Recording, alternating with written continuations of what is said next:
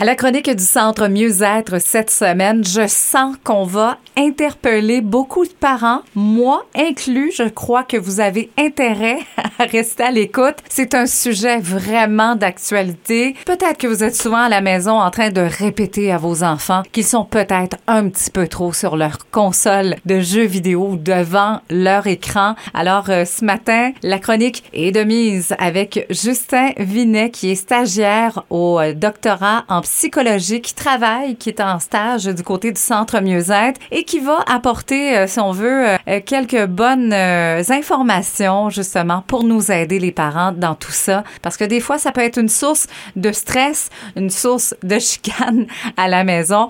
Bonjour Justin. Bonjour. On va parler, oui, les jeux vidéo, c'est vraiment un phénomène de société en ce moment. Tout d'abord, vous vouliez mettre la table sur ce que c'est, ou du moins la définition de l'addiction aux jeux vidéo. Oui, c'est ça. Euh, les jeux vidéo sont de plus en plus présents dans notre société, puis c'est une, grande partie du, du vécu des enfants aujourd'hui. On peut souvent se demander la question, est-ce que les enfants jouent trop. Euh, est-ce que c'est un problème? Ben, l'Organisation mondiale de la santé est arrivée à une définition assez concrète de c'est quoi l'addiction aux jeux vidéo. Puis qu'est-ce qu'il faut qu'il y ait pour que ce soit problématique? Donc, euh, ils définissent ça comme une tendance comportementale au jeu qui est persistante ou récurrente, puis qui se manifeste premièrement par contrôle altéré sur les jeux. Donc, ça veut dire une perte de contrôle. Euh, donc, par exemple, à, à quel moment on va commencer à jouer, à quelle fréquence, l'intensité, combien de temps ça passe, puis à quel point on est capable d'y mettre fin. Donc, euh, la perte de contrôle, c'est un premier point. Ensuite, on a la priorité croissante qui est donnée au jeu au point où que ça domine les autres aspects de la vie et les activités quotidiennes. Euh, puis finalement, il y a une poursuite ou une escalade de ces comportements-là de jeux vidéo malgré l'occurrence de conséquences négatives. Puis ça, c'est un point important, c'est vous, remarquerez peut-être que selon la définition de l'OMS, il n'y a pas de, un montant d'heures spécifique où ça devient un problème. La question, c'est est-ce que les comportements de jeux vidéo entravent avec les autres aspects de la vie? Est-ce que, est-ce que ça domine la vie au point où est-ce que nos autres sphères de vie vont en souffrir? Donc, c'est un peu ça, l'addiction au jeu. OK. Et, justement, ça nous amène un peu à notre euh, premier véritable point. Peut-être que les parents, eux, certains, ont déjà peut-être un horaire d'établi bon, mon enfant a le droit à une heure par jour après avoir fait ses devoirs, après avoir mangé. Tu sais, des fois, il y a des étapes, euh, des horaires qui sont vraiment euh, surveillés. D'autres sont un peu plus, euh, sont un, peu plus lousses, si vous me permettez mm-hmm. l'expression. Mais à quel moment là, on peut se, se, demander la question si mon enfant passe trop de temps sur sa console ou ses consoles de jeu?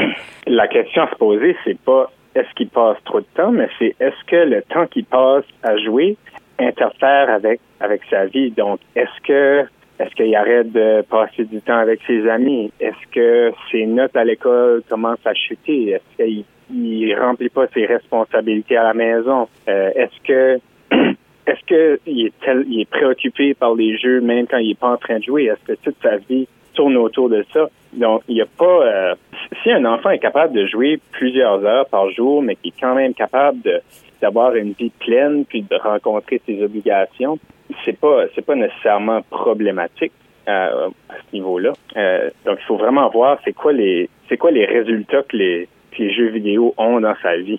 donc ça, ça va être un peu du cas par cas.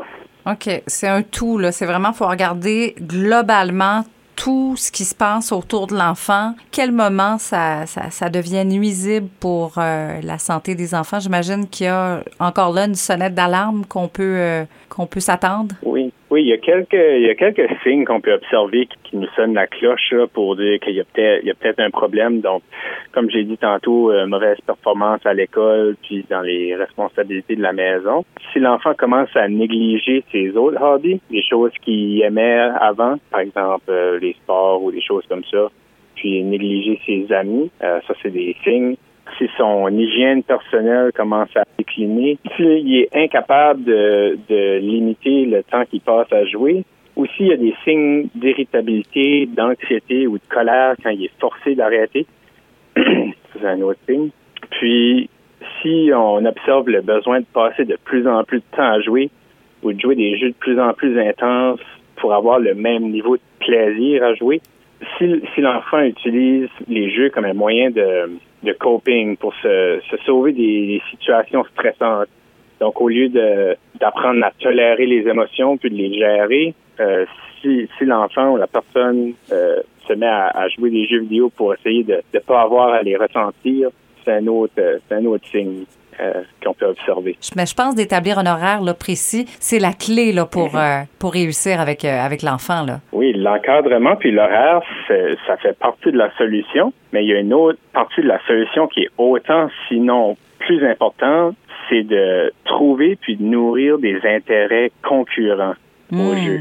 Donc, des choses que, que l'enfant, qui sont importantes pour l'enfant puis qui aime, puis qui sont incompatibles au fait de jouer. Donc, exemple, euh, faire partie d'une équipe sportive ou apprendre à jouer un instrument ou euh, passer du temps avec des amis. C'est, de nourrir ces, ces expériences-là, ces autres priorités-là pour, pour s'assurer que les jeux vidéo restent comme à, à l'arrière-plan dans ce qui est prioritaire dans la vie de l'enfant. Donc, c'est pas c'est pas seulement de minimiser le temps passé à jouer, c'est augmenter le temps passé à faire autre choses qui sont importantes pour l'enfant. Donc, euh, ben- par exemple, euh, on peut pas juste dire, euh, ben, on peut là, mais c'est c'est pas c'est pas préférable de dire, bon, on ferme on ferme ça, arrête de jouer, tiens, voici un livre à la place. C'est c'est préférable de, de cultiver quelque chose d'autre, quelque chose de prioritaire pour l'enfant, s'assurer que les jeux vidéo soient juste comme un, un petit passe-temps qu'on qu'on fait quand on n'est pas en train faire ces autres, ces autres choses qui sont importantes là. Merci beaucoup, Justin. Vous êtes stagiaire en au doctorat en psychologie et en même temps, ben, vous êtes au Centre Mieux-être pour les prochaines semaines. On va vous souhaiter un bon séjour au euh, Centre Mieux-être et peut-être qu'on aura l'occasion de se reparler dans un futur proche. Mais je vous remercie beaucoup.